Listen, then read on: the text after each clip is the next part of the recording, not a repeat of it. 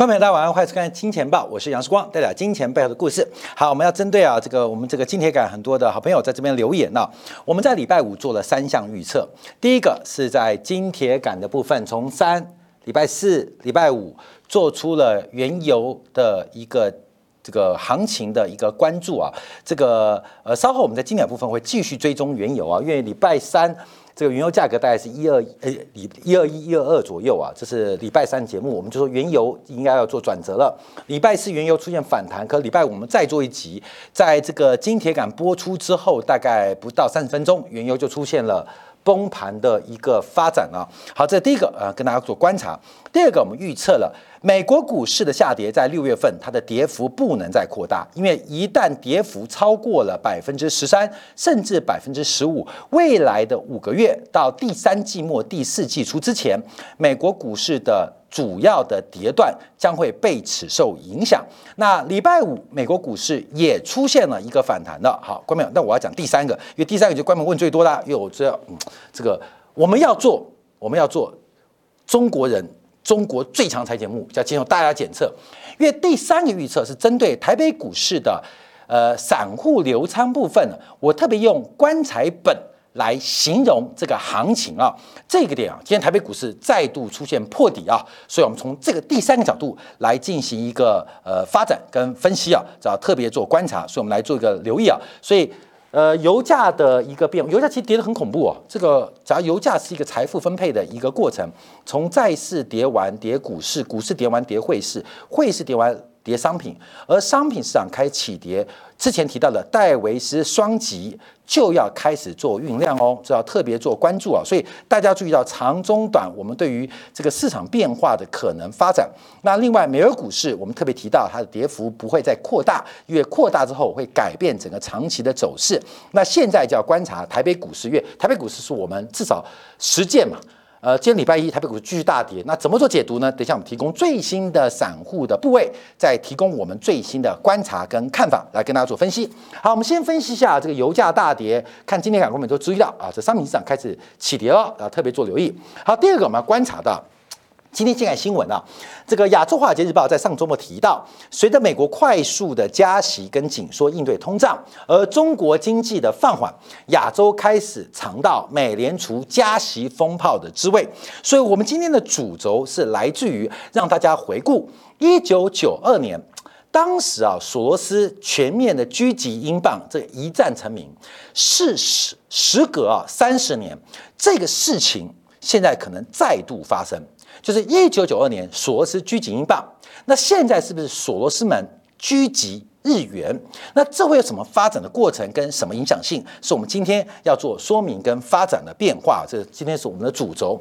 我们先看到亚洲股市的发展，我们看到泰铢，因为亚洲金融市场现在有两两个门派，第一个是汇率贬值，股市不跌，叫做外贬内不跌，内部贬。外跌内部跌，外贬内升啊，就是外部贬值，内部的跌幅较小。以泰国为例，泰铢的贬值速度是远远超过其他正常的亚洲新兴经济体，所以泰铢的大幅贬值，交换的代价就是泰国股市目前虽然转弱，但仍然维持相对高档。好，那我们举第二个例子，就是货币不太贬。可是股市跌歪了。以韩国为例啊，外贬啊，内啊外贬外部贬啊，内贬啊。观众朋友看啊，就是韩币韩元也贬值，可它并没有进一步的快速创新低，付出的代价就是韩国股市在最近一段时间出现了连续重挫。同样例子还有包括台湾的加权指数，台币虽然贬值，相对于亚洲其他货币，相对于日元，它的贬幅较小。那牺牲代价就是本土的。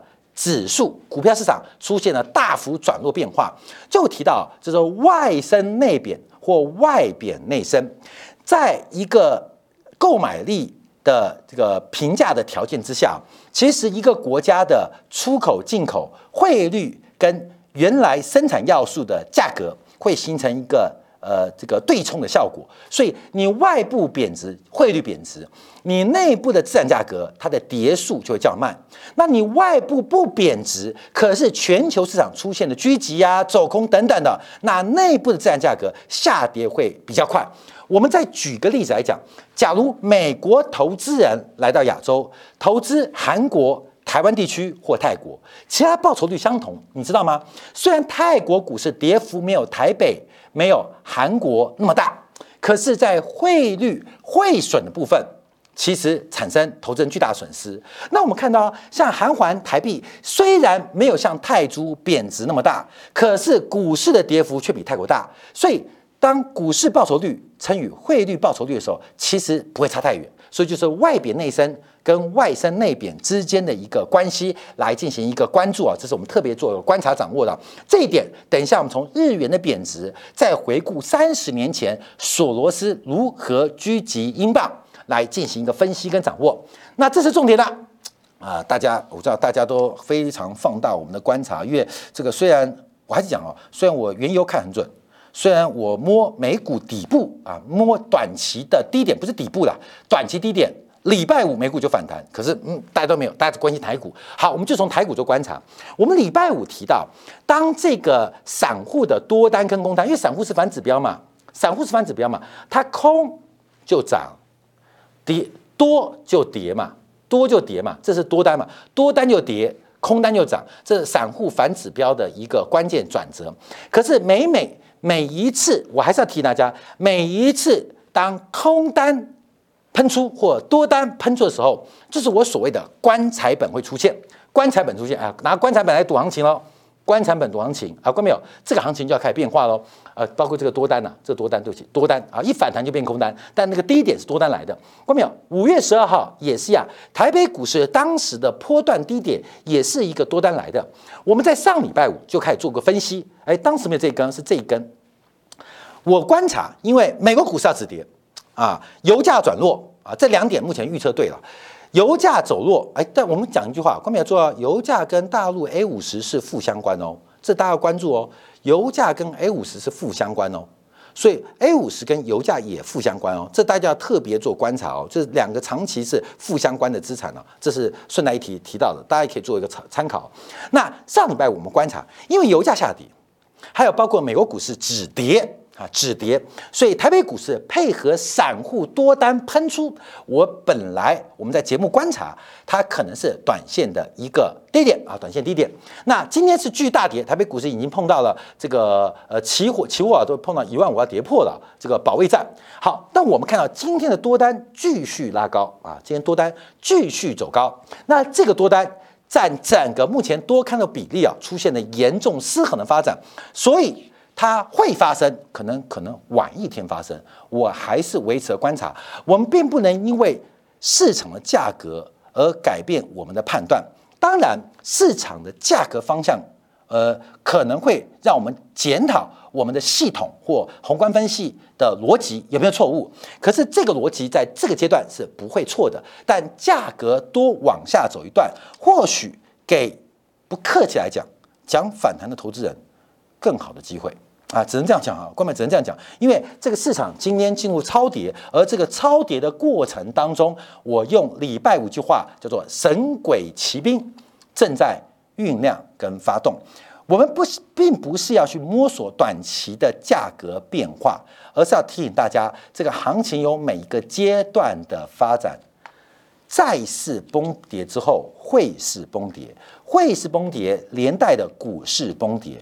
股市崩跌完之后，尤其很多人叫世光，叫做空头总司令，作为总司令逻辑，要带领去做下一个可能泡沫要破灭的商品。所以，为什么在三、在四、在五，我们在今天感恩订阅的节目当中，全部在讲油价的转折？因为我的责任。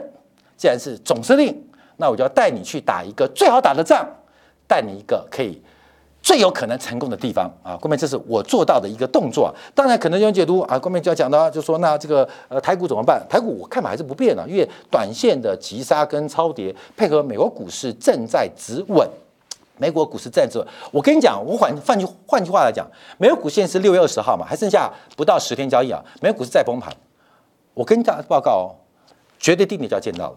假如美国股市再跌，这个月跌到十八 percent，跌到二十 percent，那我可以跟大家报告，美国股市这一波的修正就正式结束，就正式结束。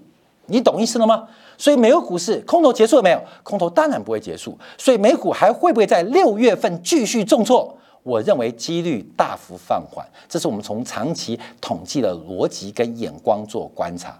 各位，你懂意思吗？我们认为会继续跌，台北股市年底可能不怕一万，不怕万一，就怕一万，这是我们的逻辑。那会不会现在开始崩跌？我认为。不至于长多跟长空一样是慢慢来的啊，慢慢来的，跌幅过快或跌势过快，反而容易引发整个行情的巨大转折。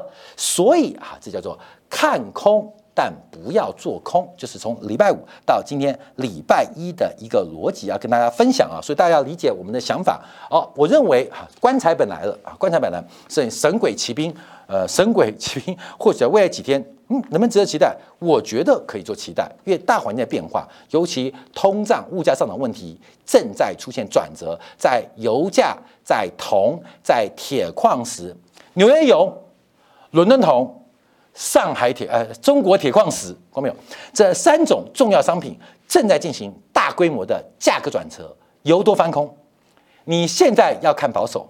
要看向下攻击，不是看股市，不是看汇市，不是看债市，是要看商品啊！这是我们过去三天特别跟大家做分享跟分析啊，尤其在今天部分，我们来做一个分享分析啊。所以这个股市会不会回牛市，会多头？不会啊，不可能，除非六月底大跌。嗯，我我们讲，除非六月，因为六月大跌，从历史角度做观察，就知道它会经历一个至少半年的回升跟反弹，那会不会出现？我不期望会出现，所以六月份不会再大跌。这是我们礼拜五做节目的观察，所以特别在这边跟很多金铁杆的观众朋友来进行一个分享跟说明啊，讲得够清楚吧？那当然，很多金钱豹观众朋友他没有留言呐，呃，不能再留言，但我想我们说明也非常非常清楚了。好，我们先来赶快看啊，看看看，约时间还有十七分钟。我们现在分析啊，就是这个《华尔街日报》提到，这次日元的贬值会不会引发一九九七年亚洲金融风暴？其实我们在上礼拜也提到，欧债有欧债风暴。正在酝酿啊，同样事情在发生。一九九七年亚洲金融风暴从一九九五年的汇改人民币汇改发动啊，改变了亚洲的这个出口竞争的价格条件。后面日元在一九九六年开始转弱，那一九九七年在新兴经济体当中由台币开出第一枪，随后由泰铢，随后由韩国来买单。所以亚洲华尔街日报现在开始观察。那我们在上礼拜已经提到了啊，上上礼拜也提到了，现在是三大风暴：美国次贷海啸，这个次贷来自于企业信用债。那另外是欧债风暴，再来一次亚洲金融风暴，要看日元的贬值速度。所以，我们一直在这个三个角度啊，来不断的分析，也算是领先大家来跟大家做观察跟掌握。好，我们看一下，先看一下这一次啊。现在不是对比一九九七年亚洲金融风暴哦，现在对比的是一九九二年索罗斯是如何狙击英镑的，这观众要特别掌握，因为同样的事情时隔三十年再发生一次，第一次是日本政府不断的作为日本国债最后的买家，不断不断的试图维持利率水平，不计一切代价。哦，这个地方。日本央行为了维持利率水平，不惜一切代价。其实只有三个嘛：货币数量、货币货币的利率，还有货币的价格汇率。利率、汇率跟数量三个当中，你看到一个，另外两个就要放掉。所以日本现在是守住利率水平，而放掉了汇价跟。这个货币的数量发展，好，各位，这是第一个我们观察哦。所以日本央行，你先记住，日本央行为了维持利率水平，所以放掉了汇率跟放掉了数量，好，各位注意。好，那我们就要比较一九九二年跟这一次有什么不一样？因为当时英国在整个欧洲的货币稳定机制当中，它是守住汇率。可是利率被绑架，所以最后在数量上面失败，最后导致一败涂地，整个价格取向被突破、被攻破。在一九九二年的九月十六号，英国跟马克正式脱钩，使得英镑当天啊是暴跌了百分之二十五。为什么？各位注意哦，为什么？就跟日元现在暴跌一样哦。英国央行为了支撑利率水平，啊，为了稳定利率水平，所以最后。放手让汇价重挫，所以英镑会解脱哈，英镑或被解放，或英镑会崩盘。主要的原因就是不断不断的索罗斯为首的秃鹰集团不断的狙击英国啊。等一下我们就要说明这个故事背后，那我们做现在的对比就会很明显。我们先看索罗斯跟英国央行的对赌啊，因为等一下我们分析下，因为当时欧元还没有产生，英国加入了欧洲这个大家庭的。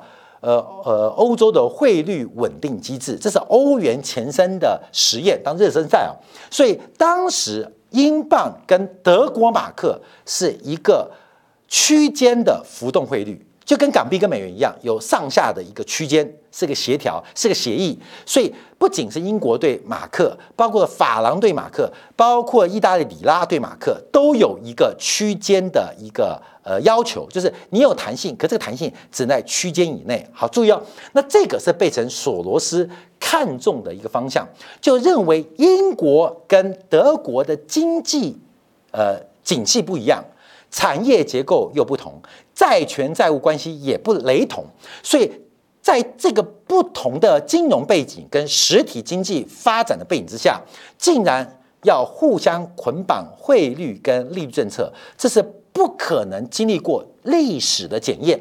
所以当时索斯就狙击了英国，因为认为英国包括意大利会被德国的高利率所拖累。啊，你懂吗？所以他认为英国将会在这边出现巨大的风险。好，这个起因在这边啊，起因在这边。所以当时啊，就是放空英镑啊，放空英镑啊，放空英镑，然后是做多英股，那同时是做多德股啊，放空德国股市啊。等一下我们提到这个一九九二年、一九九七年跟现在做法其实非常雷同，这个逻辑是非常同。但我们先讲背景，先讲背景，因为背景一样。那假如现在的交易逻辑一样的话，那这个机会就可能再度发生。好，我们看一下这主要的背景，就是一九七九年创立的欧洲汇率机制，这个 ERM 啊。那 ERM 是欧洲货币体系汇率稳定机制。其实这个当时也是欧洲试图在经济进行进一步的统一，欧洲大市场嘛，进行统一。那主要就是彼此之间生产要素。资本要进行流动，所以在利率跟汇当中进行了一个稳定的安排。那彼此之间暂时保留本国的货币，还没有欧元的发行。在欧元发行之前，先让各国的货币跟经济还有财政结构彼此的调整，为欧元的发行。做好准备啊！这是一九九二年之前啊，一九七九年开始的一个稳定机制，不断的一个发展。可事实上，欧洲的各国的产业结构、各国的消费习惯、各国的政治属性、信仰都不一样，所以要用一个一定的汇率跟利率来进行捆绑，其实风险非常大。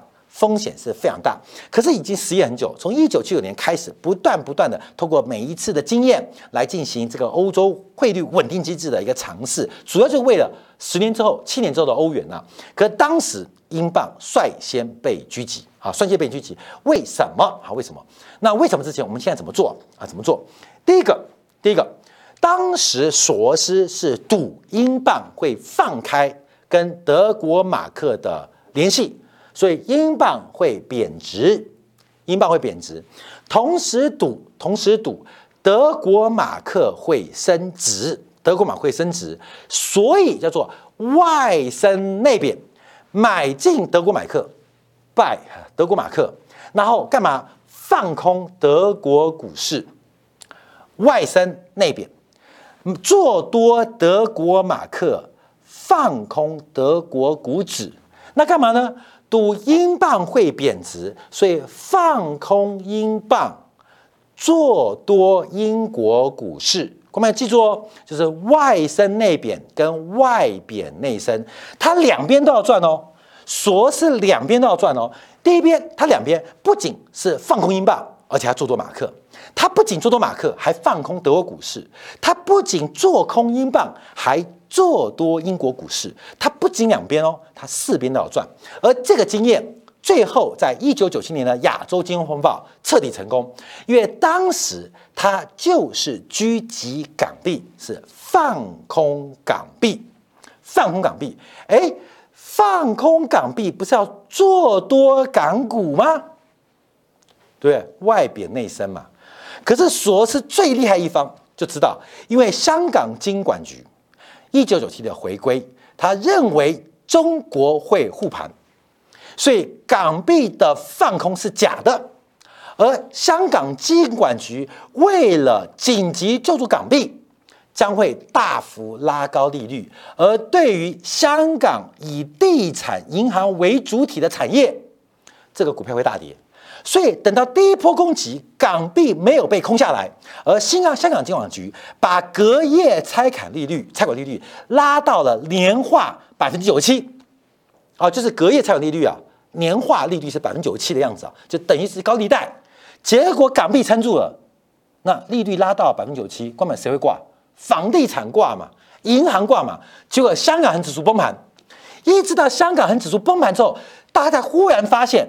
原来索罗斯是相公武呃配装武界这个呃这个呀意在意在相公啊，就就是他根本就是声东击西，呃项庄舞剑意在沛公啊，项庄舞剑意在沛公啊啊意在项庄舞剑意在沛公，所以第一波索是大赚是赚不是赚港币，他假的攻击港币，因为他知道北京政府会护住港币，尽管香港有能力护住港币，可是你能怎么护？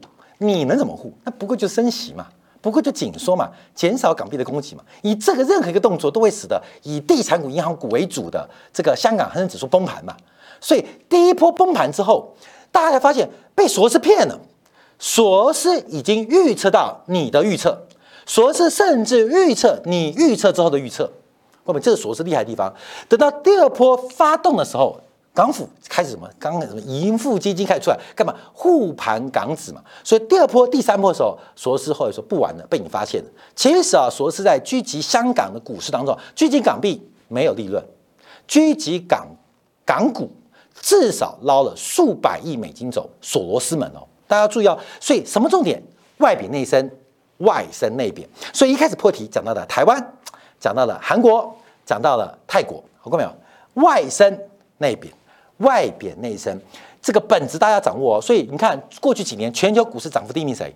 纳斯达克 P，比特币 P，全球股市涨幅最大的，你知道哪个国家吗？哎，今天敢知不知道？委内瑞拉，委内瑞拉。过去一年来，全球股市涨幅第一名是谁？过去这一年，哪个股市？土耳其。为什么？因为外贬内升嘛。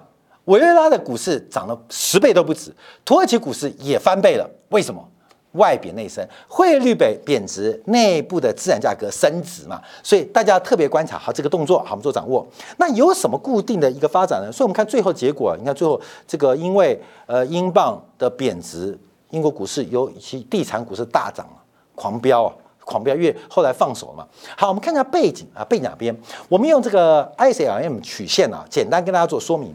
因为当时在欧洲稳定汇率稳定机制当中出现一个很大的一个问题，就是德国刚刚东西德和统一，东德透过大西德透过大量的财政补贴跟移转性支付来救助东德。来建设东德，而快速的东德的解放，不仅是生产力解放，还有消费的解放，使得德国面临的一个财政赤字跟高通胀的环境。所以德国怎么办？德国只好只好维持高利率水平。德国只好维持高利率水平。那英国呢？英国呢？我们知道，因为一九九二年。大西洋的另外一边是美国的储贷风暴，美国储贷风暴那时候倒掉银行几千家，那英美彼此碰到的问题是金融环境恶化，所以英国需要什么？英国需要的是降息，英国需要降息，加上这个中英谈判把香港给丢了嘛，所以英国需要降息。可东西德统一面对的是赤字，面对的通胀需要是升息，但所有欧洲国家都跟德国马克捆绑，就妙喽。利率我们粗币粗暴来讲，它是跟这个利率就是货币的价格嘛，那汇率是两国货币交叉的比率嘛，所以英国需要降息，而德国需要升息，这边就出现巨大的套利空间。好，各位，第一个背景来了啊，就是利率政策不一样啊，利率政策不一样。好，我们看一下。东西德当时因为合并的关系、统一的关系，让 GDP 的增速一度增加。可最重要是，整个东德刚刚闭气的，因为德国啊希望快速的把东德拉起来啊，所以大量的财政的支付、移转性支付还有投资，让整个德国陷入了一个高通胀环境。当时 CPI 一度突破百分之五哦，这是很高的哦，那是当时十年以来，甚至十五年来。西德面对最高的通胀，你要回归到一九九二年，德国碰到的通胀是十年以来最高的物价上涨。十年以来，啊，我们我们现在觉得不高，对不对？现在八点一嘛，欧元区嘛。但你要想，一九九二年，德国人、德国的政客面对什么？十年以来最大的物价上涨，而且政府的赤字不断开扩张，这个需求跟成长出现变化，所以德国需要的是维持高利率来进行市场的调整。啊，市场调整，这是德国的目标。过没有？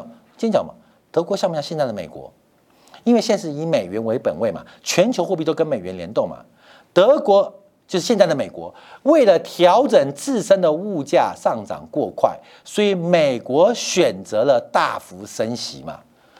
现在的美国就是当时的德国，现在的日本就是当时的英国。日本的经济跟外贸出现赤字。日本需要的是低利率，跟当时的英国是一样的，所以再次强调哦，现在美国就当时德国，现在的日本就当成英国，出现巨大利差的一个变化。那我们看到，哎，看一下英国当时的环境，因为英国当时的 GDP 增速非常非常低，虽然有物价膨胀的发展，可对英国来讲，基本上是刺激经济。为首要的目标，所以英国不断的跟德国央行要求德国能够在货币政策上面能够更宽松一点点。德国说做不到啊，我们东西的德统一，我们先把我们这个日耳曼民族搞定就好，所以没有时间管你们。所以德国当时只管内部的事情，让英国为首，包括西班牙、意大利，后来都非常非常惨重。那哎，看到没有？后来的意大利。就变成现在的韩国吗？你懂吗？现在的西班牙，说不定就现在的泰国正在发生哦。好，我们看到当时英国的整个赤字大幅度的恶化，跟现在的日本一模一样。它急需要一个低利率跟相对较弱的货币来扭转国际收支恶化的发展。好，再往下观察，这是利差角度，这是英国跟德国，就跟现在的美国跟日本一样。利差不断的扩大，利差不断扩大，因为德国紧缩，美国紧缩嘛，所以英国想放松，日本想放松，放松不了嘛，就使得利差不断扩大。好，我们再往下观察，这是目前，呃，日本跟美国利差关系是不断不断的往上进行一个变化，就是美国利利率越来越高啊，这个基本上使得上礼拜日元一度出现熔断机制。好，最后我们要观察，因为最后是放手。好，后面这几个机制当中要注意到，因为。英国跟日本非常接近，什么地方？他们在一个日本是现在，一个是当时英国，都是一个对外债权非常丰富的国家。英国透过百年的殖民，对外债权是非常高，也就是英国是一个资本输出大国，跟过去二十年日本的角色一模一样。好，所以我们关注哦。一个是德国在内部调整，现在是美国内部调整；一个是英国贸易赤字，而现在是日本贸易赤字。那英国又是一个长期的债权输大国、资金输大国，日本也是，所以贬值对于英国跟日本内部都是有利的。为什么？因为我把钱投资嘛。现在我贬值，现在拿回来，诶，那可以有更多的流动性。所以现在所有的条件都几乎一模一样。所以我们标题啊，索斯聚集英镑是一九九二年，现在是二零二二年。这个甲子的一半啊，一甲子是六十年嘛，所以一甲子是甲乙丙丁啊，自从寅卯辰巳午未啊，换一个循环。可观众注意到，三十年半个甲子等于是对调。所以上次是发生在地球另外一端，这是发生在日本这一端，所有的故事情节几乎是完全一样。唯一的好处是，现在日本稍微在日元汇当中比较放手，让它贬值。可是会发生什么影响？我们从上次英国被拒之后，包括了意大利、包括了西班牙、包括了法国，都受到巨大的重创为例，这次日元的重贬同样受到国际投行。或突一门的狙击，它势必也会对于亚洲市场产生巨大的风险跟变化，大家要特别做观察跟追踪啊。所以在这边，我们今天特别啊，因为时间关系，分享了一下这个时间关不不能讲讲不完，讲有点赶啊，就是分析一下一九九二年索罗斯狙击英镑，二零二二年索罗斯们啊狙击日元，它所产生的影响跟发展，它不是一个现在美国升息的举措，而是长久以往在区域内。各个经济体，不管是房地产的泡沫、杠杆的高值、高值、高足，包括了投资的低效，而这些的发展，同样隔了三十年，从地球那一端演变到地球这一端，值得大家特别来做观察跟掌握。好，感谢大家的收看。稍后我们在今天的部分，针对啊上礼拜三、上礼拜四、上礼拜五，针对油价的一个关注。那现在观察包括了铁矿石，包括了伦敦铜，哎，伦敦铜。哎，中国铁矿石，美国的纽约油，哎，地球的三个地方同样在发展哦。商品市场目前的主跌段是否要展开？各位朋友，那真正在市场的风险在哪边正在发生？我们稍后情感部分为大家做进一步服务。